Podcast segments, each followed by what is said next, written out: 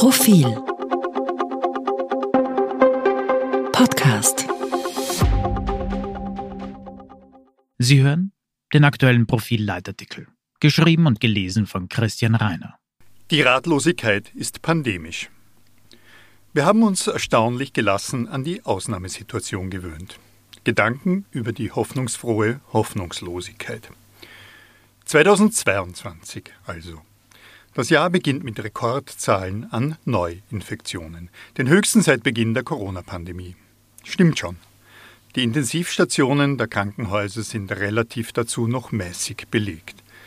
Aber ob das so bleibt, kann weder die Politik noch die Wissenschaft beantworten. Omikron lässt die Welt ratlos zurück. Das vielleicht beste Journalistenkollektiv der Welt, die Redaktion der New York Times, mutmaßt. In manchen Ländern flache die Ansteckungsrate etwas ab. Das sei vielleicht ein Zeichen für ein nicht allzu fernes Ende der Omikron-Ausbreitung. Also ein gutes Zeichen. Man habe ähnliche Zyklen bei anderen Virusvarianten gesehen.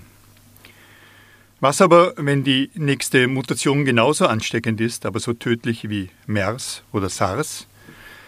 Wir wussten noch nie so viel über diese Seuche und noch nie so wenig. Die Politik wirkt derweil paralysiert. Neue Stabstellen werden eingerichtet. Gecko.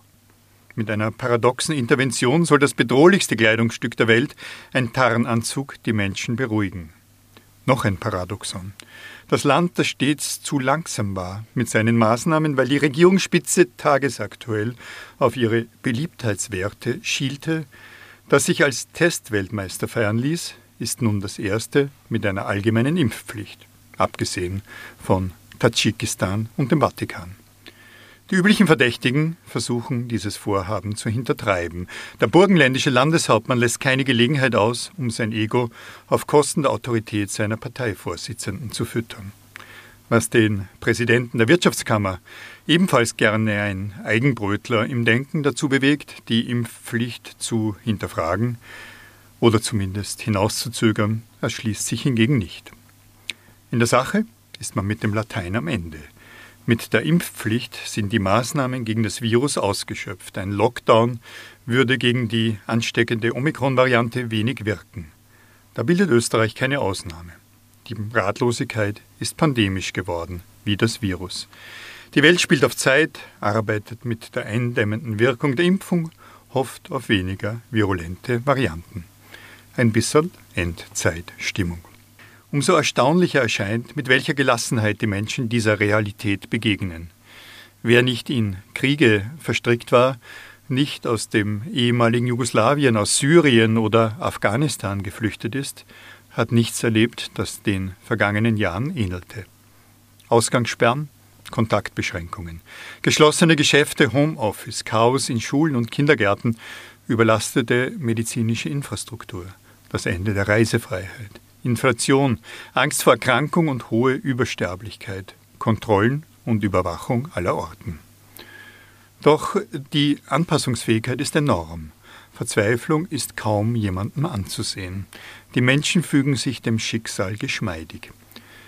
Wir nutzen die verbliebenen Freiheiten. Nachgerade lächerlich ist der Widerstand, der sich bildet. Die Demonstrationen gegen die Maßnahmen der Obrigkeit bleiben im kleinen Rahmen. 40.000 Personen auf der Wiener Ringstraße sind ein kleiner Ausschnitt der Gesellschaft. Zum Lichtermeer 1993 waren an die 300.000 gekommen für ein altruistisches Anliegen. 600 Polizisten sorgen für große Aufregung, weil sie dem Innenminister einen kritischen Brief geschrieben haben. Wahrscheinlich waren es nicht einmal 600, sondern viel weniger. Die veränderte innenpolitische Wetterlage tut wohl. Niemand vermisst jenen Eiferer, der die Pandemie als eine persönliche Agenda gekapert hatte. Man darf den Eindruck gewinnen, dass der neue Bundeskanzler um Konsens bemüht ist, dass er Selbstkritik nicht mit Selbstbespiegelung verwechselt. Überraschend, dass sich die verbliebenen Adepten Diätstadlers und die Schallenbergs zum Beispiel so schnell in die neuen Verhältnisse fügen konnten. Streift uns mit dieser Pandemie ein Hauch der Geschichte, bekommen wir eine Ahnung davon, was über die vergangenen Jahrhunderte die Normalität der Menschheit war. Kriege, Krankheiten, Sichtum, Hungersnöte, Armut, politische Verfolgung und Unterdrückung?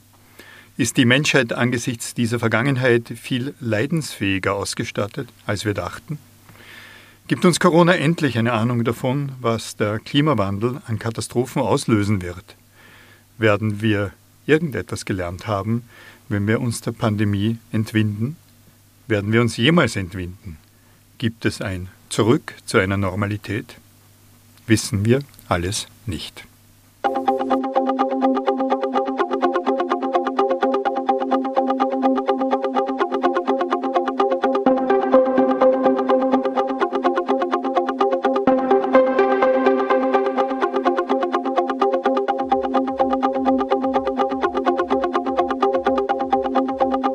Mehr zum Thema auf Profil.at.